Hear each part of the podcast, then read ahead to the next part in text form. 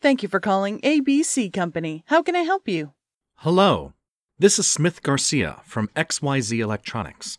I'd like to speak with Mr. George Brown, please. Sure. Could you hold for a moment while I put your call through? I'm afraid he is not available right now. May I take a message?